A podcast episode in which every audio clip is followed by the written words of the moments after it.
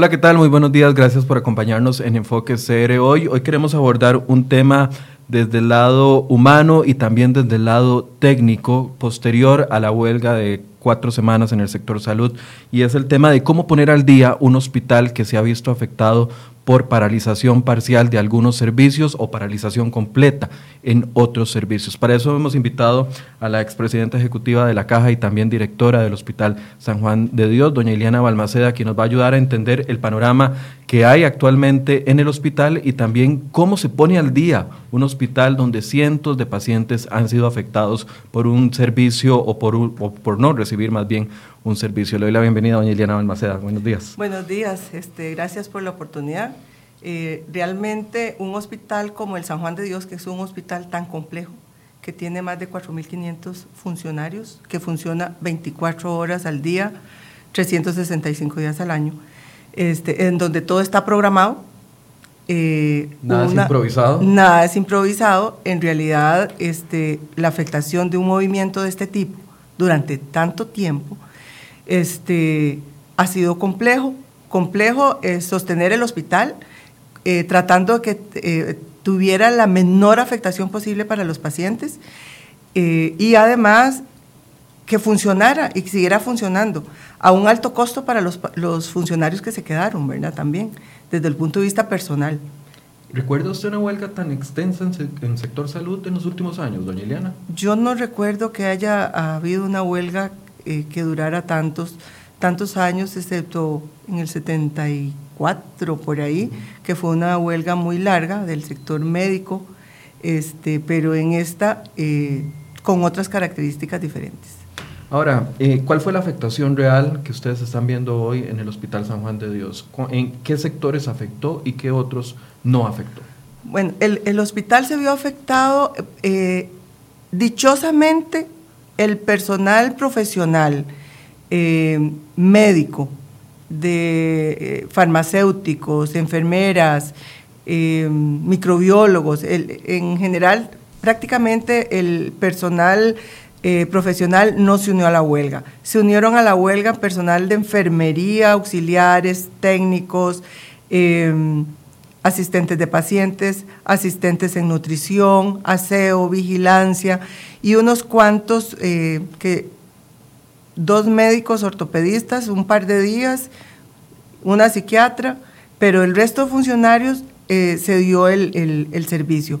Entonces, básicamente en consulta externa, eh, había días donde el médico tomaba los signos, buscaba sus expedientes, porque la afectación era mucha en registros médicos, de manera que entonces, previo como se había anunciado la huelga, nosotros tenemos un plan de contingencia para eh, situaciones de emergencia elaborado de hace años, eh, en donde cada una de las jefaturas se prepara.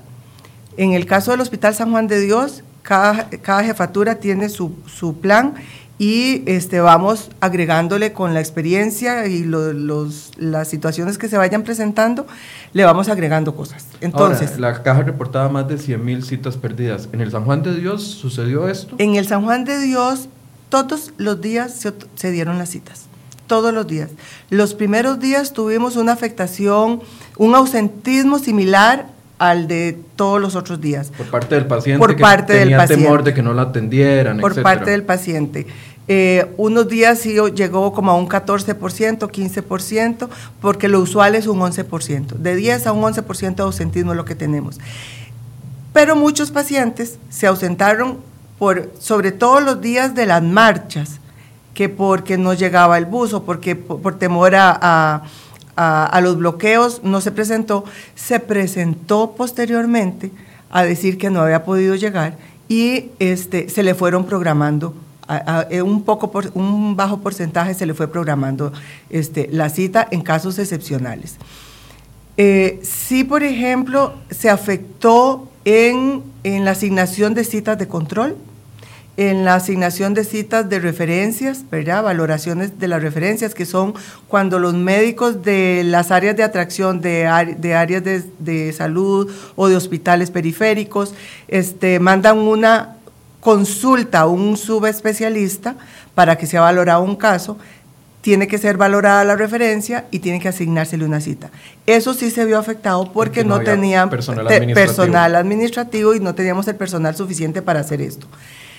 Entonces, en las últimas dos semanas, la pasada y esta, nosotros habilitamos dos ventanillas para la asignación de citas de control y la asignación de citas de referencias, que ya estamos terminando de este, asignar esas citas. Ahora, en cirugías fue otra historia. Vamos a ver, el hospital funcionó eh, a nivel de encamados, funcionó el hospital eh, con nutrición diezmado, a veces con un 90% de los repartidores y los asistentes de nutrición, lo que no permitía seguir el menú planificado como, como estaba establecido. Entonces hab- habría que hacer ajustes al menú y este, con ayuda del personal, nutricionistas, profesionales, eh, damas voluntarias para la distribución de alimentos. Eh, con ropa, nosotros compramos ropa descartable este, y teníamos esa facilidad y después la institución fue también este, distribuyendo ropa descartable y eh, puso a funcionar las lavanderías. La otra parte es el cuidado del paciente, ¿verdad? Entonces, las enfermeras profesionales trabajaron turnos de 12 horas, a veces hasta 14. Esto nos permitía cubrir los servicios. Emergencias funcionó al 100%, que eso también nos ayudó muchísimo, pero la parte crítica fuera en la, eh, la parte de cirugías. ¿Por qué? Porque se unió casi todo el personal. Nosotros tenemos 21 equipos quirúrgicos. De estos 21 equipos, había días que nos dejaban dos equipos. Eh, el mayor, eh, la mayor Cuando usted cantidad... dice nos dejaban, ¿qué, era? ¿Que las salas estaban ocupadas, no, No. permitían el ingreso No, o que no se, había se unieron a huelga. Ah, ok. Entonces quedaban solo dos equipos. Un quirófano no es como una oficina donde si yo estoy trabajando ahí, voy y saco a la, a la gente y, y No. meto nuevo personal. No, se puede. tan- Vamos no a ver. tan el personal fácil. de enfermería que trabaja en salas, el instrumentista, el circulante, el auxiliar, eh, todo el equipo, que son mínimo cinco por sala, están capacitados. Tienen como una, eh, un proceso de capacitación, inducción para la sala, que es diferente a, a la parte hospitalaria. Entonces, ese personal no es tan fácilmente sustituible. Y además, Sí, ahí todo estaban el las país salas, estaba pero no igual. teníamos quien Estaban las salas, trabajo. estaban los profesionales médicos cirujanos, eh, pero no teníamos quien nos asistiera en la sala, entonces el médico no puede operar. Entonces, eh, había días que teníamos dos equipos, es- lo dejamos exclusivamente para emergencias, y había días que nos dejaban cinco equipos. El día que más equipos nos dejaron fue 10, ya la última semana, después de un altercado que tuvimos ahí con un grupo sindical. Ya casi vamos a eso. Este, de manera que ese fue el único día que nos dejaron 10. Pero el resto oscilaban entre 2 y 5 salas. Entonces nos vimos obligados a suspender todas las cirugías selectivas. Esto quiere decir que todos los que se estaban programando para, para, de la lista de espera se tuvieron que suspender. Ahí estamos hablando de cuántas cirugías. Nosotros en, en el hospital tenemos un promedio alrededor de mil cirugías, mil y un poquito, dependiendo del tipo de cirugía por mes. Entonces, en ese periodo lo que hicimos fue operar solo emergencias. Operamos 300 emergencias en este mes y operamos 39 cirugías selectivas que eran pacientes que estaban hospitalizados y tuvieron alguna complicación y se quedaron sin atender 702 cirugías. Cirugías complejas, que hay unas cirugías que duran 8 o 10 horas en Tal, realizarse. tal vez ejemplifiquemos de qué tipo de cirugías estamos hablando. De todo tipo, de cirugías este, de neurocirugía, cirugías de vascular, hernias, vesículas, de ortopedia, eh, eh, reemplazos de cadera, reemplazos de rodilla, eh, todo tipo de cirugías, todo lo que tenemos en la lista de espera, de oftalmología, eh, de todas las especialidades que se operan. De manera que sí, eh, por ejemplo, en, las, en maxilofacial, 15 no se realizaron. En cirugía general, 167. En cirugía reconstructiva, 54. En ginecología, 140. Eh, neurocirugía, 20. Oftalmología, 44. En ortopedia, 80 que no se, no se pudieron hacer. En urología, 81. O sea, Todas estas son de la lista de espera, que es eh, el tiempo perdido está perdido. Está perdido. O sea, nosotros perdimos el tiempo que duró la huelga. Nosotros vamos a realizar... El tiempo que duró, perdón que la interrumpa, el tiempo que duró la huelga y los días posteriores a poder reorganizarse, reacomodarse. Porque eh, eh, efectivamente, para nosotros hacer una cirugía, tenemos que tener el paciente con los exámenes preoperatorios al día, ¿verdad? Tenemos que tener, eh, llamar al paciente, a veces hay pacientes que no pueden venir de, llamarlo en la mañana y que se internen en la tarde. Entonces es un proceso que no es tan fácil como nada más véngase ya y, ya. Entonces hay que revalorar, replantear para poder programar. Entonces, son 702 cirugías que no pudimos hacer durante este periodo. Es que recordemos las áreas de cobertura del Hospital San Juan de Dios. Estamos hablando de todo el sector. Estamos hablando de toda la zona sur, este, Golfito, Pérez Celedón, Ciudad Neily, estamos hablando de Desamparados, Puriscal, Ciudad Colón, Santana, o sea, es, un área extensa, extensa, eh, que no tenemos hospitales intermedios, digamos, cercanos, como lo tienen las otras redes de servicios. Eh, el más cercano es Pérez Celedón, ¿verdad? Eh, y también que la afectación en toda la red fue bastante. En la zona sur la afectación de la huelga fue muy importante. Ahora, una de las preguntas del millón, porque hay varias preguntas de millón aquí, eh, ¿cómo se pone al día 700 citas? ¿Afectando a todos los que están detrás en la cola o cómo? Efectivamente. Por eso le digo, el tiempo perdido no se recupera. Podemos acelerar con reprogramación, que ya tenemos el plan para remedial porque es remedial, eh, para poder programar las citas. Desde la, semana tras anterior nosotros iniciamos con un programa para cirugías oncológicas, que teníamos 80 cirugías en oncología y 32 cirugías en gineco-oncología que teníamos que operar. Entonces fue cuando eh, introdujimos un equipo externo al hospital, que era de Puriscal, para que nos ayudara a pariar esto. Durante ese tiempo se operaron 25 pacientes de oncología y, este, y entonces en este momento, sábados, domingos, por dos sábados más, se van a operar de oncología y de gineco-oncología. Durante dos sábados más, oncología y gineco-oncología eh, durante seis fechas más, eh, para poder sacar esa lista eh, fuera de, que no fuese de lunes a viernes. Y seis fechas es mes y medio. Es, decir, pues, algunos podríamos decir, de mes y medio no es nada. Más pero otro mes. un, pero en un más un mes de huelga o Podrían decir algunas personas, dos meses y medio no es nada cuando han esperado cinco años por una cita, pero estamos hablando de pacientes, con cáncer. Pacientes oncológicos, que por eso es que eh, nosotros iniciamos un plan de contingencia antes de que finalizara la huelga, porque eh, si bien es cierto, las emergencias oncológicas o, los pacientes que se presentaran, se sacaron que operamos 300 pacientes, eh, de el paciente oncológico un día es mucho tiempo. ¿Verdad? Eh, nosotros podíamos esperar una semana. vida o muerte. Nosotros podíamos esperar una semana, pero ya un mes era mucho. Entonces tenemos jornadas de producción que se van a hacer después de las 4 de la tarde este, en oncología, ortopedia y urología, que eso nos va a ayudar a reprogramar estos pacientes que, que son la gran mayoría, ¿verdad?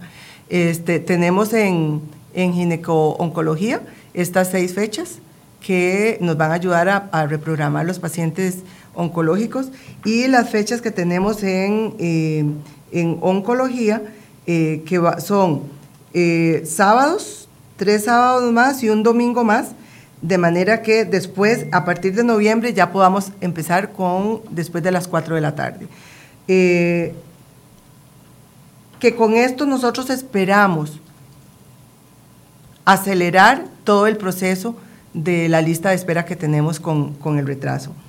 En, la, en, los pacientes de, consulta externa, los únicos atrasos que tuvimos fue en consulta externa de ortopedia con dos médicos que se fueron a huelga, entonces son 78 pacientes que tenemos que programar y en rehabilitación 78 pacientes. A estos pacientes los vamos a ver después de las 4 de la tarde y van a ser llamados para eh, asignarles su cita y su valoración Ahora, eh, doña Eliana, usted dice, después de las 4 de la tarde, ¿esto va a involucrar o, lo obliga a ustedes a un gasto adicional, pagar horas extra? Por supuesto.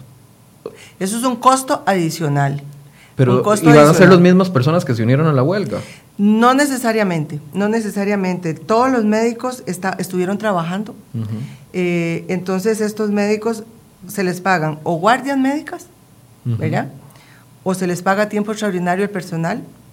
Eh, y con las jornadas de producción que se, se, les paga un 14.25 de su salario, eh, que también es una, es una erogación adicional que se tiene. ¿Tienen un presupuesto de cuánto va a costar poner a estos 700 pacientes al día?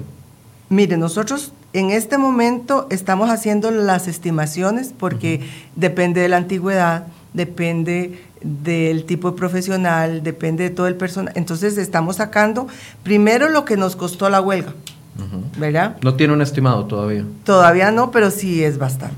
Porque nosotros... Pero bastante 100 colones, bastante mil ah, colones, bastante... Miles, miles. Miles de millones. Sí, sí, basta. Porque, vamos a ver, una enfermera profesional que trabaje tiempo extraordinario, 12 horas durante mes y medio, mes y una semana, ¿verdad? Y en esto er, era, prácticamente todas las profesionales que estaban.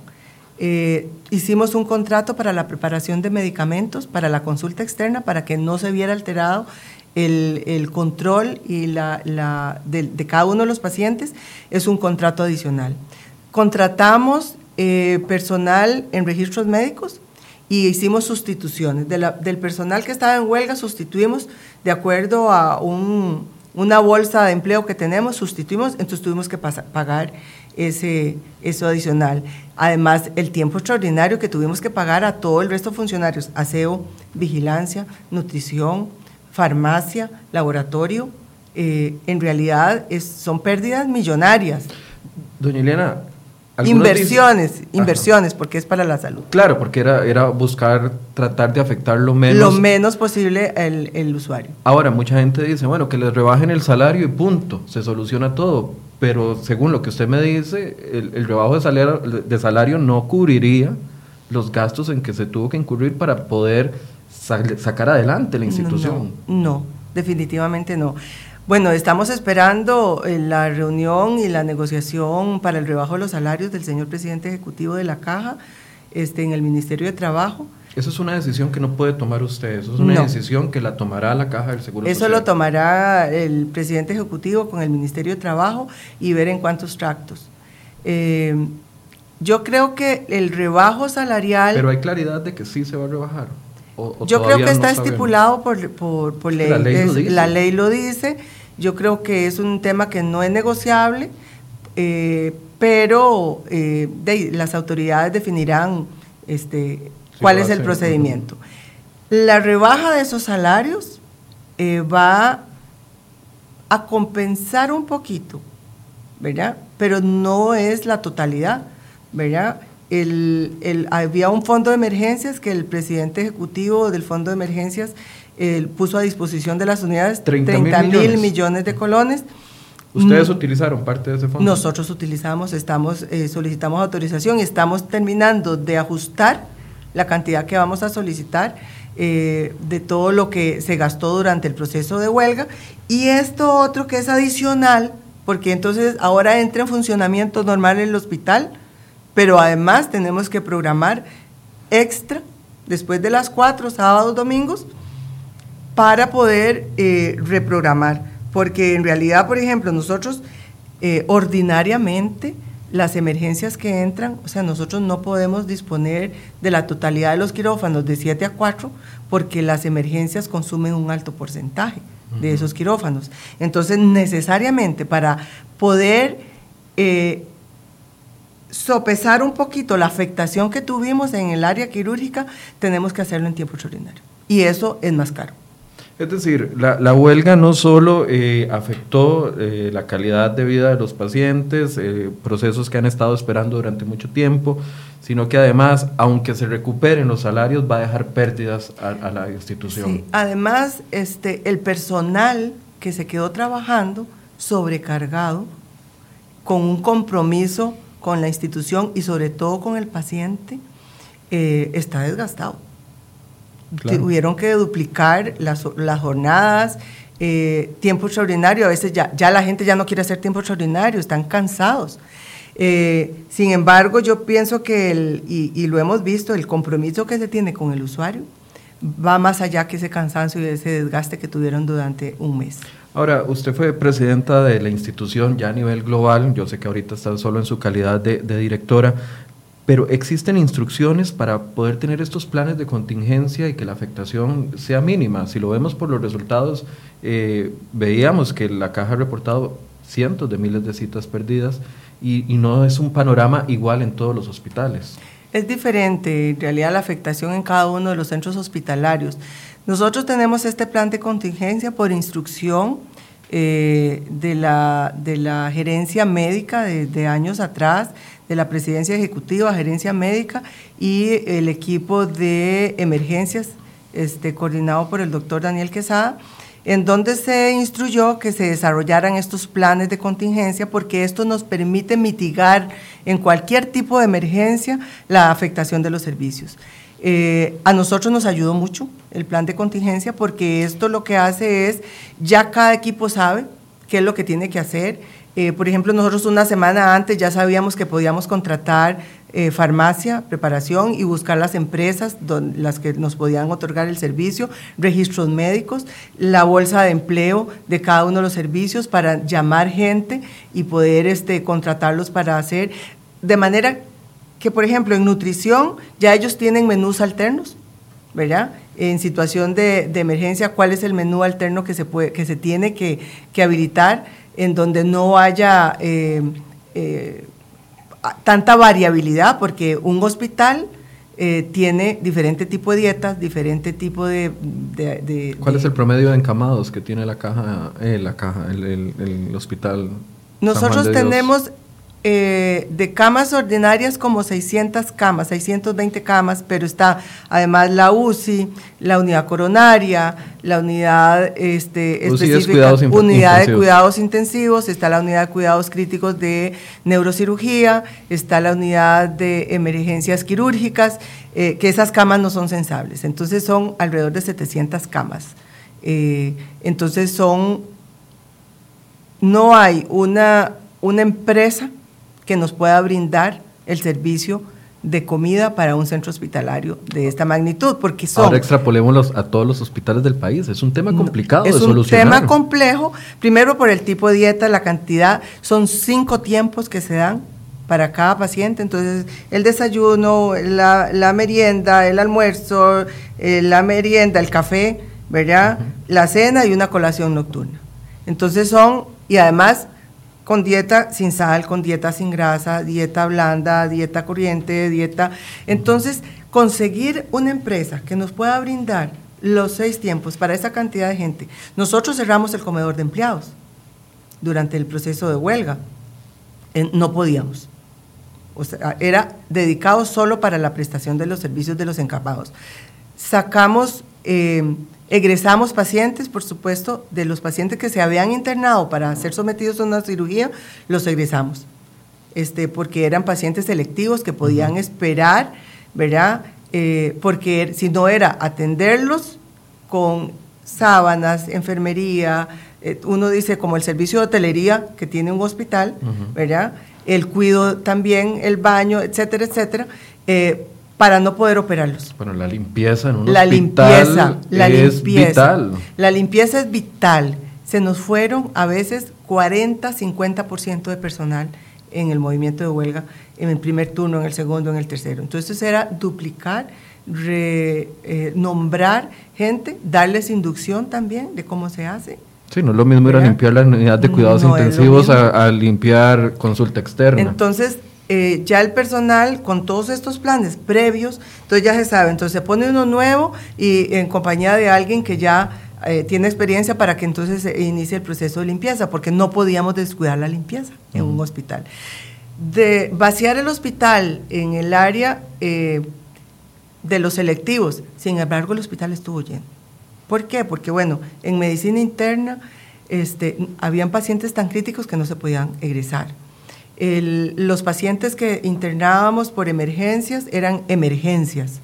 Entonces prácticamente estaba el 70%, 80% de ocupación en la parte quirúrgica, 100% en, en medicina interna y en ginecobstetricia estábamos en el pico de los partos. Correcto. Entonces era complejo, ¿verdad? Era muy complejo. Sin embargo, yo creo que salimos. Hay personal más sensible, digamos, dependiendo al paciente. Porque. Vea, todo el personal de enfermería. Yo, sé, son, son, son personas. Los médicos. El personal que trabaja en un hospital es un hospital sensibilizado. Correcto. Sensibilizado, en donde la atención al usuario es la prioridad.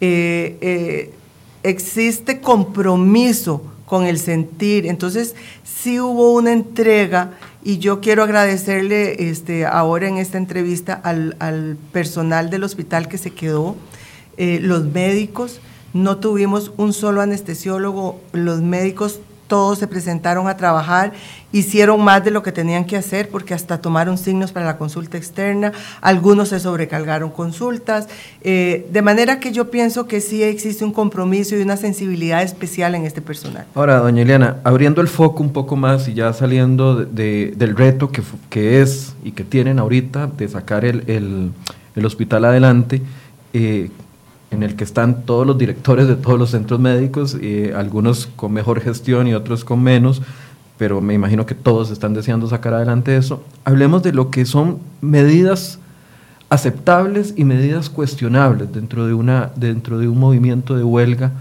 eh, sabiendo la responsabilidad que existe. Mucha gente reprochó, por ejemplo, que se amarraran algunos eh, sindicalistas para que no saliera la ropa sucia, sabiendo el, lo complejo que puede ser un foco de infección en la ropa sucia de un hospital. ¿Cuáles medidas fueron las que usted vio como más peligrosas? No para la institución, sino para, la, para el asegurado.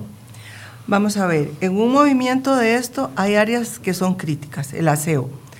La parte, la ropa es fundamental.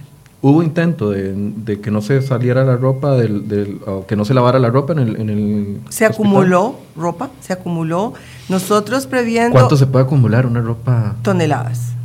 ¿Pero por cuánto tiempo antes de que se convierta en un foco de infección? ¿Minutos? ¿Horas? Este, nosotros acumulamos durante cinco días ropa que no se pudo sacar, pero nosotros trabajamos, vamos a ver, conociendo que la ropa es un factor crítico, nosotros eh, tenemos un contrato de ropa descartable a demanda. Además, la institución eh, compró ropa y nos dotó de ropa descartable. Entonces, lo que hicimos fue usar primero la ropa descartable. Para evitar una Para evitar el acúmulo en la lavandería, que de una u otra forma se dio, se dio, ¿verdad? Este, y sí fue, fue un momento crítico porque había mucha ropa acumulada. Imagínense lo que es las sábanas de 700 camas, eh, pijamas, ropa de cirugía, en sala de partos, de manera que se acumuló. Eh, sin embargo, la institución logró sacar la tarea con, con contratación de lavanderías privadas y, con, y ya después que habilitó la, la, otra lavandería este, que está ubicada en el Hospital México. Entonces, limpieza no debería ser un, área donde, aunque la justificación que tenga un sector sindical de protestar, limpieza no debería ser un, área que se debe tocar. Es que yo creo que en el sector salud no debería haber... Ninguno. en ninguno, porque el, la prestación del servicio de salud es una prestación de trabajo en equipo todos son importantes. Todos, son de todos. E, exactamente. Entonces, por ejemplo, un médico que estaba ahí, un cirujano, no podía operar porque no tenía todo el equipo de enfermería dispuesto. Si no se limpian los quirófanos después de una cirugía, no se puede hacer otra cirugía después. Eh, la limpieza en un hospital es fundamental, fundamental, porque si no hay infecciones intrahospitalarias y aún aunque haya limpieza este, con todos los insumos que se tenga y con el tiempo y todo, hay infecciones. Ah, pero le van a decir, doña Ileana, entonces en el, no podemos protestar y tenemos que aguantar todo lo que ustedes nos quieran imponer. No, es que en los servicios esenciales están prohibidas las huelgas. Entonces, salud es un servicio esencial, ¿verdad? Está estipulado. Yo no sé ahora... Todo salud.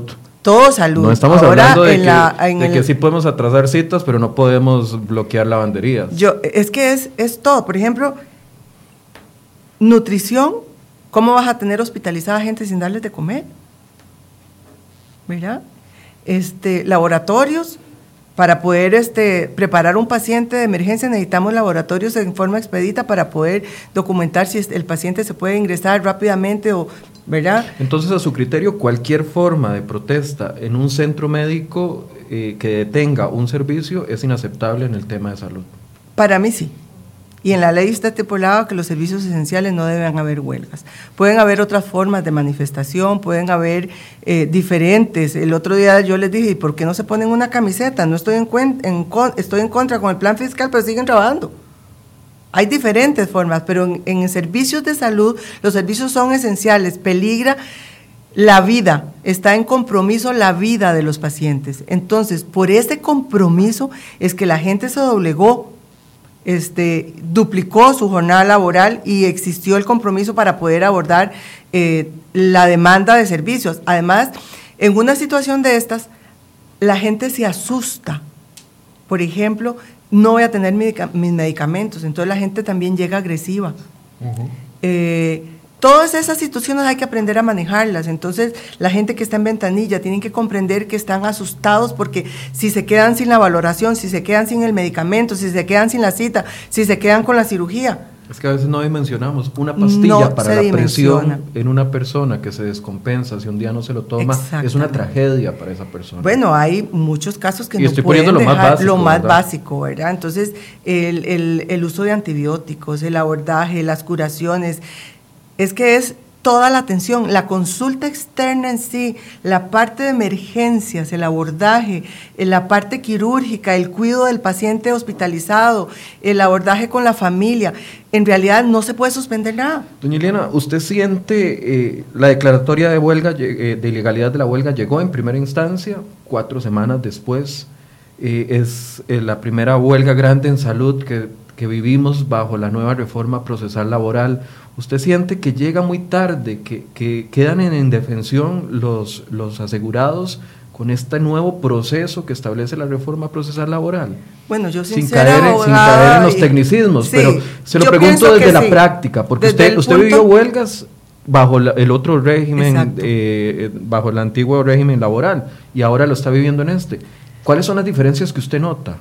Yo pienso que hay una respuesta tardía una respuesta tardía, eh, sobre todo, por ejemplo, en, la, en los servicios de salud, nosotros no podemos aguantar otra huelga de un mes. O sea, entonces yo pienso que esta reforma la estrenamos con esta huelga, ¿verdad? A la luz de esta huelga y de todo lo que pasó, eh, tendrán que hacer una revisión de, de qué se puede mejorar. ¿Qué eh, se debe mejorar a criterio suyo?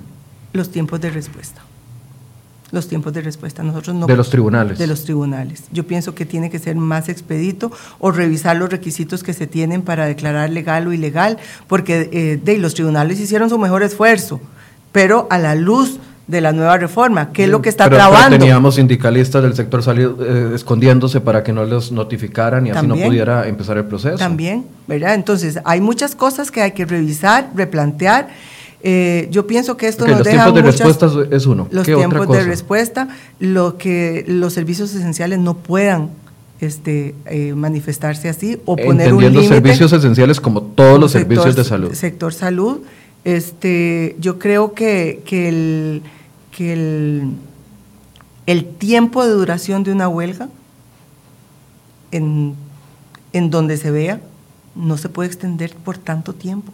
O sea, la afectación del país como país fue demasiado.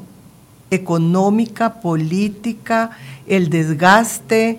Eh, o sea, eh, yo creo que la reforma procesal laboral, que tiene sus ventajas y todo, pero a la luz de esta huelga habrá que analizar y que los abogados laboralistas y todo el, que le competa esta, le compete esta área debería revisar a la luz de esta huelga qué está bien, qué está mal y qué reformar, ¿verdad? Porque... Pero si usted pudiera hacer una sugerencia como directora de un hospital, sería eso. Limitar, limitar que en servicios esenciales no se den las huelgas. El, y si se dan, el periodo, limitar el, el tiempo y una respuesta más oportuna. Una respuesta más oportuna. Por ejemplo, nosotros teníamos este el Hospital San Juan de Dios está frente al Parque de la Merced. Correcto. Ahí era un punto de reunión. Y de escándalo. Y de escándalo. Teníamos desde las 5 de la mañana tumbacocos con volúmenes este, a unos decibeles altísimos. La ministra de Salud este, emitió varias órdenes sanitarias. No se cumplieron. Ahí no se cumplieron no se cumplieron. Hay otra cosa que mejorar entonces. Hubo disponibilidad de parte del Ministerio de Salud este, de querer colaborar, pero no pasaba nada. O sea, entonces ella me dice, eh, la, última semana, le digo yo, aquí están otra vez. Me dice, es que fueron y ya se. Le digo, sí, es que están de 5 de la mañana a las 10 porque a las 10 salen, ¿verdad? A la caminata, no sabía a dónde iban. Eh, y había disponibilidad del Ministerio de Salud de colaborar eh, lo notificaban, pero con esta huelga, ¿qué pasó? Hay, habían varios sindicatos, entonces le notificaban a uno, pero el otro no, entonces el día siguiente había otro sindicato.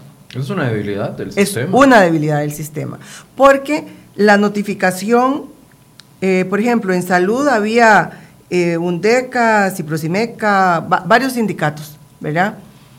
Eh, entonces notificaban a uno, al otro no lo habían notificado, al otro lo notificaron después. Eh, con el Ministerio de Salud igual. tuvo alguna huelga grande en el periodo 2010-2014 que se estuvo en, como presidenta de la caja? Sí, sí, sí. ¿Y fue más fácil resolver a nivel de este tribunales o también tenía deficiencias? Eh, pues sí. Pues, pues sí, Que... sí, había, de, o sea, tardado. Es, Era eh, también lento el proceso. También lento. Yo tuve una huelga muy, muy larga no me acuerdo exactamente los días, pero con los Pero no llegamos al mes. Pero jamás al mes. No. Este, pero sí yo pienso que hay, hay, hay que hacer eh, qué nos quedó después de la huelga, qué podemos modificar, tanto a lo interno de la institución como desde el punto de vista de la reforma procesal laboral, eh, qué podemos aportar, qué podemos mejorar. Eh, las órdenes sanitarias, por ejemplo, el Ministerio de Salud, hasta dónde.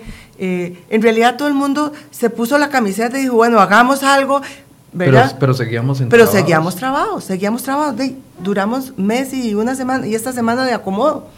Entonces, uno que está enfrente de un hospital, que gracias a Dios eh, el hospital tenemos muy buenas jefaturas comprometidas y que todos trabajamos unidos para sacar adelante y todo, pero el peso de todo esto y el desgaste es mucho y durante un mes, durante un mes, porque el objetivo nuestro era que la afectación de los servicios fuera el mínimo, el mínimo, y uno deseara tener herramientas legales para poder hacer llegar a la gente. Pero aquí le agregó algo también, eh, se supone que el derecho a huelga es eh, un derecho al que yo tengo cuando, me, cuando mi patrono me está afectando con alguna situación. Pero esta huelga, aunque usted quisiera, siendo directora y digamos que siendo jefa, no de todo el sector salud, pero por lo menos de la gente del hospital eh, San Juan de Dios, era un imposible, usted no podía hacer nada. No podíamos resolver nada. Ustedes no le pueden resolver a ellos. Es que esta fue una huelga política. Política. Una huelga política que afectó en eh, el hospital, digamos. Por eso, entonces, aunque ustedes hubieran querido solucionarle, usted no tiene la potestad para ir a la Asamblea Legislativa y decirle, vean, señores diputados, sáquenme en este proyecto de ley. Exacto, no teníamos eh, posibilidad alguna de poner fin con una negociación nuestra, que es las huelgas que nos hacen en el hospital, de nos sentamos con el sindicato, ponemos reglas, bueno, esto sí, esto no, esto hay, ¿verdad? Y se llega a una conciliación y se acaba la huelga. Es que ahí es donde está el riesgo de que bajo la nueva reforma procesal laboral no tengamos garantías de solución si se, si se, si se amplía al tema político porque siempre va a ser entonces una medida de presión para gobierno, más no para las instituciones. Claro, entonces, y además se fue una huelga en donde sindicatos de todas las instituciones participaron. Entonces, de ahí es diferente. O sea, yo no puedo eh, decirle a la gente del IFE o del sindicato del MEP que, se vayan a hacer bulla a otro lado, porque estaban ahí. ¿Me explico? Entonces, con los de nosotros, bueno, hubo un día donde prácticamente todos los enfermeros se fueron de emergencias en un turno. ¿Qué es esto? Esto no puede ser. Se llamó a la jefe, la directora, se llamó al, al coordinador del sindicato y le dice, me está pasando esto. El sindicato consciente llegó y los devolvió. Aquí se quedan porque no pueden dejar el servicio descubierto. Pero es algo que nosotros podríamos negociar, ¿verdad? Pero el resto no. y esas era caminatas, una solicitud imposible. Es, era imposible y creo que hubo dificultad de los tribunales para notificar también dentro de la misma complejidad de en el sector salud cuántos sindicatos habían en eh, verdad o sea en el, los del MEP este la NEP eh, entonces yo creo que sí hay hubo una complejidad desde el punto de vista legal también para este, ir poniendo eh, límites a esto. Ahora, eh, hablemos de la mañana en la que amanecemos todos sabiendo de que hay huelga, pero no esperando una noticia como la que usted dio temprano de que los quirófanos estaban secuestrados. Fue lo que se dijo en, ese momento. Eh, ¿Cómo analiza usted el actuar suyo y, de la institución en ese momento? Usted salió muy vehementemente. Vamos a ver. ¿Tenía o no justificación usted de, salir así como salió ese día? Yo creo que sí. Vamos a ver. Eh, ese día era el día que empezamos con un equipo de Puriscal. Eh, Cuando hablamos de equipo, es un equipo de trabajo. De trabajo, personas. de Puriscal. Eh, el, equipo quirúrgico de la, la enfermera profesional, instrumentista, el asistente, el circulante, etcétera, para operar pacientes con cáncer. Teníamos dos semanas de estar buscando la forma de poder abordar pacientes oncológicos para que no se nos atrasaran más. Ese día empezamos, les molesta a un grupo, un sindicato, y me dicen, yo no utilicé la palabra secuestrar, yo lo que dije, están tomados. los medios. Están tomados los quirófanos, me llama el jefe de cirugía, la jefe, la dirección de enfermera. Aquí estamos, estamos tratando de negociar. Están molestos porque trajimos un equipo foráneo, que cómo me atrevía yo a traer un equipo foráneo. Le digo, un momentito, los quirófanos no son del sindicato, los quirófanos no son míos ni suyos, los quirófanos son para los pacientes. Y esto no lo voy a permitir porque me va a atrasar más todavía. Me atrasaron todo el inicio de todas, porque entonces dicen ellos que estaban en asamblea. Primero, para hacer una asamblea... Eh, en, el comedor y no en el quirófano, pero están a la par. Pero es el, el comedor para los... Vamos a ver. Sí, es un área Exacto. Es un, bloque quirúrgico en donde hay áreas semi-restringidas, restringidas. A esa área se entra con un gafete electrónico porque es para la gente que trabaja dentro del quirófano. El comedor está dentro de esa área, para que la gente pueda salir entre cirugía y cirugía, hagan una pausa, puedan comer y después seguir con la próxima cirugía. Em, un grupo de, de tres sindicalistas, uno que es asistente de pacientes de transporte, otro que es de aseo y otro que era un exfuncionario del Hospital de Liberia que ya estaba pensionado y estaba ahí metido. Que ni siquiera tienen que estar en Que ni siquiera tenía ni era del hospital. Entonces, ¿cómo no voy yo a defender la, la decisión de que se opere y que se inicien las cirugías si teníamos tan pocos equipos además?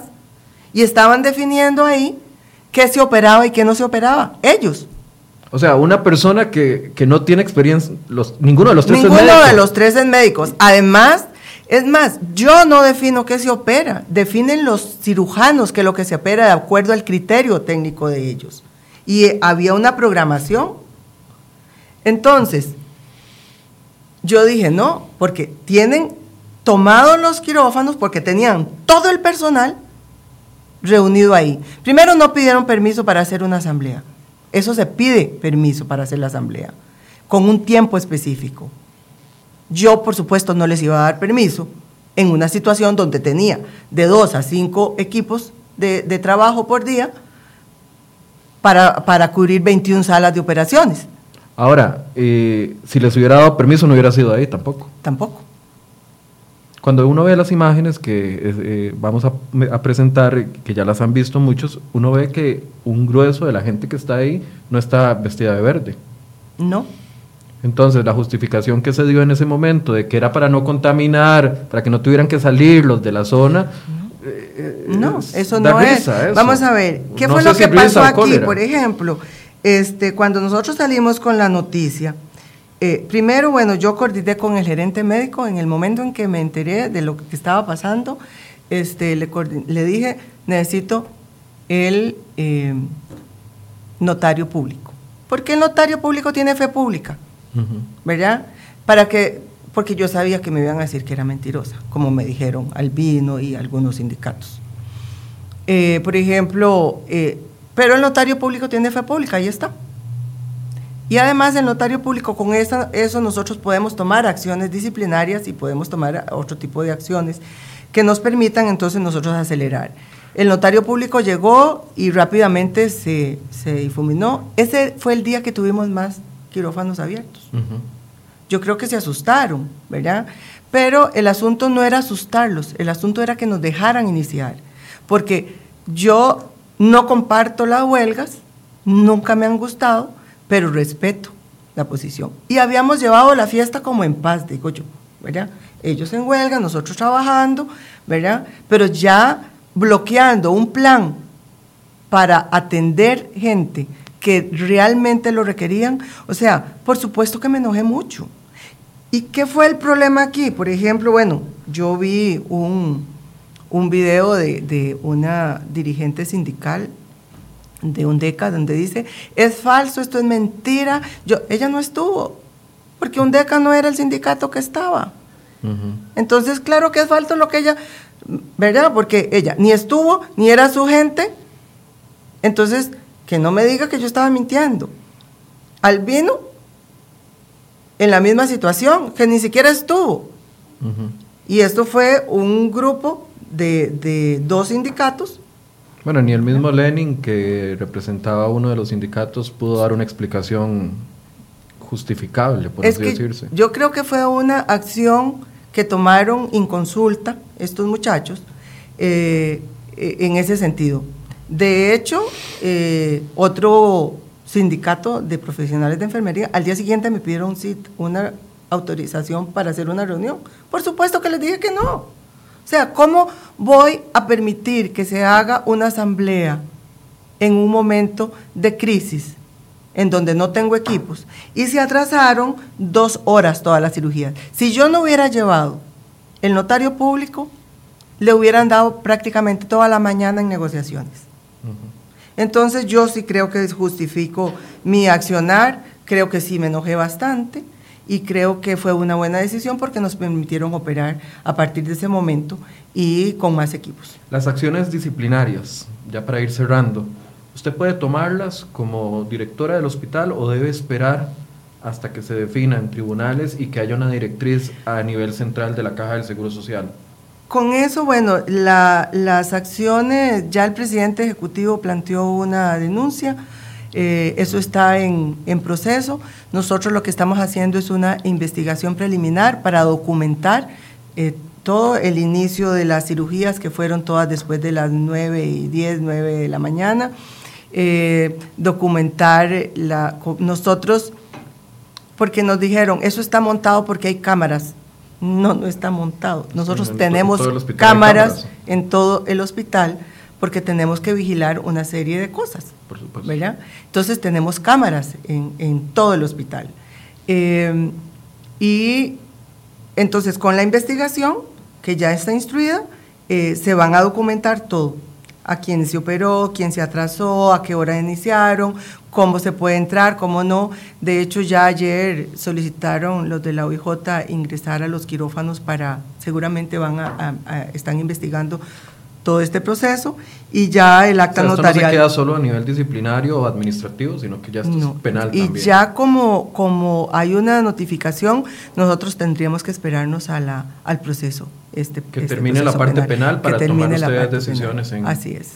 Quiero aprovechar, doña Eliana, que la tenemos acá para hablar en tres minutos otro tema que, que también ha sido muy, muy público y es el tema de, perdón que la agarre fuera de base, el tema de las operaciones eh, que se dan en centros estéticos y que muchas veces terminan dentro de eh, hospitales públicos con complicaciones muy grandes. Eh, ya usted se ha referido a esto, pero quisiera ahondar cuál, cuál es su posición con respecto a esta situación. Obviamente usted no puede rechazar a un paciente viniendo de donde venga, pero existe una preocupación por parte suya.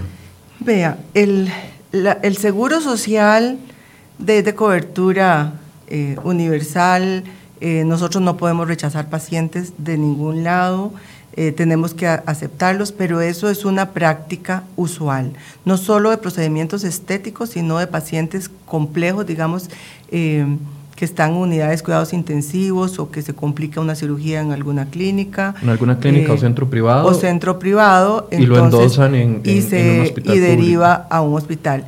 ¿Tienen derecho? Sí, están asegurados, tienen derecho.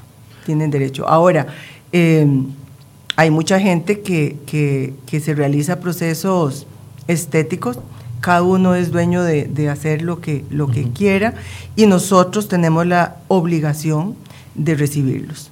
Claro, ahí, ahí, bueno, obviamente los que nos están viendo sabrán de que estoy preguntando no solo por el caso de, mi querida amiga eh, Maricruz Leiva, que está en una situación complicada ahí en el hospital, sino que también se reflejó de que no era la única persona. No es la única. Son más casos. Son, son muchos casos que llegan siempre al hospital. ¿Qué tan este, frecuente es esto?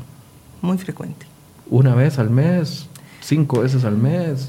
Eh, es que es variable porque depende del servicio, digamos. Entonces, eh, hay pacientes que, que inician eh, un proceso terapéutico en privado y terminan en la caja.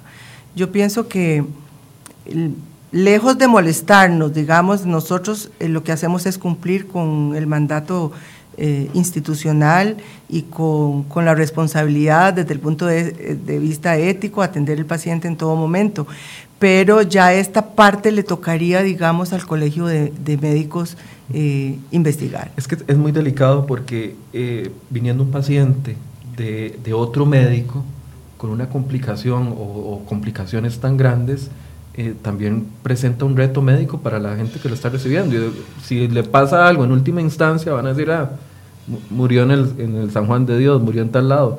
Pero, pero es que hay, un proceso antes que, que, tiene que haber una responsabilidad de parte de alguien. Sí, esa parte le toca al Colegio de Médicos, a la Fiscalía investigar y sentar las responsabilidades que correspondan. No hay un protocolo. Nosotros yo creo que no hay, no, no estoy muy segura, pero nosotros desde el punto de vista institucional lo que hacemos es el abordaje del paciente y documentar muy bien las condiciones en que vino, en cómo se recibe, ¿verdad? Porque generalmente estos procesos terminan en procesos legales, ¿verdad? Entonces nosotros tenemos que documentar y eh, este, nuestro eh, personal y el compromiso es atender de la mejor manera posible cualquier paciente que venga, en las condiciones que venga, ya sea de la parte privada o de la parte pública, de alguna complicación. Las complicaciones existen. Claro. ¿Verdad? Y hay en públicos y en privados. En públicos y en privado eh, existen. Hay mala praxis en público y en privado, eh, de manera que, que eh, por eso es que la Fiscalía del Colegio es quien tiene que actuar en algunas, en algunas eh, situaciones. Y cuando hay malpraxis, la caja tiene un protocolo de cómo actuar y quién lo maneja y cómo se maneja. Cuando es el médico de la caja. Cuando es de la caja. Cuando es de la caja. Ahora, cuando viene una persona de un médico tercero, o en muchos casos ni siquiera de médicos, de esteticistas o de otro tipo de, de profesionales en un área que no es médica, eh, ustedes levantan un expediente, digo, para curarse en salud, ¿o cómo, Nosotros, hacen? Con el, con el expediente clínico se hace una historia clínica que se le hace a todo paciente, se documenta muy bien las condiciones en que llega el paciente, cómo llega, qué se, qué se, se documenta, qué se le hizo, qué no se le hizo, y el plan de abordaje que, se le, que la institución le da. Ya la parte, si hay denuncia, si no hay denuncia por parte de la, del, del paciente o de la familia, o si el colegio de médicos interviene, eso es externo al hospital. Nosotros nos limitamos a documentar, a tratar y dar el abordaje al, al paciente. Los, en la, la institución, este, recibe a todos los pacientes, es obligación nuestra, el paciente asegurado tiene derecho a, la prestación de todos los servicios y nosotros nos limitamos a eso. ¿Debería existir un protocolo eh, o una mayor supervisión del Colegio de Médicos?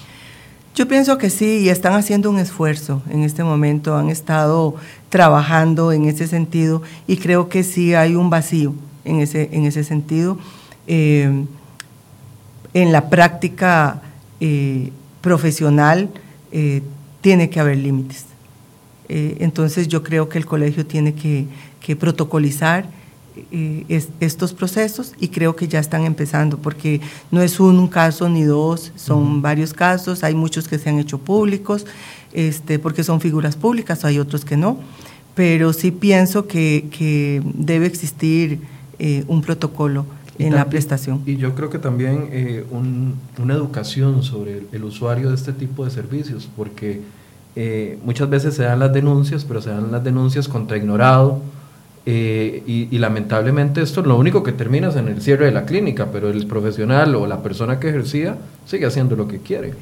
Yo, yo pienso que es parte de las funciones del Colegio de Médicos este, eh, el vigilar la práctica profesional, el vigilar la práctica profesional. Y nosotros institucionalmente, pues todo está normado. Todo está normado. Bien, yo le agradezco muchísimo este tiempo porque de verdad que ayuda a poner en contexto eh, la situación del, del, hospital y la complejidad que tienen y el reto que tienen las autoridades y, y las decenas de miles de funcionarios que sabemos que lo hacen con mucho gusto por el bien de los pacientes. Muchas gracias por el espacio. Muchas gracias, doña Eliana. Y muchas gracias a ustedes por habernos puesto atención durante este eh, tiempo. Los invitamos para que se unan en la próxima edición de Enfoque CR hoy. Buenos días.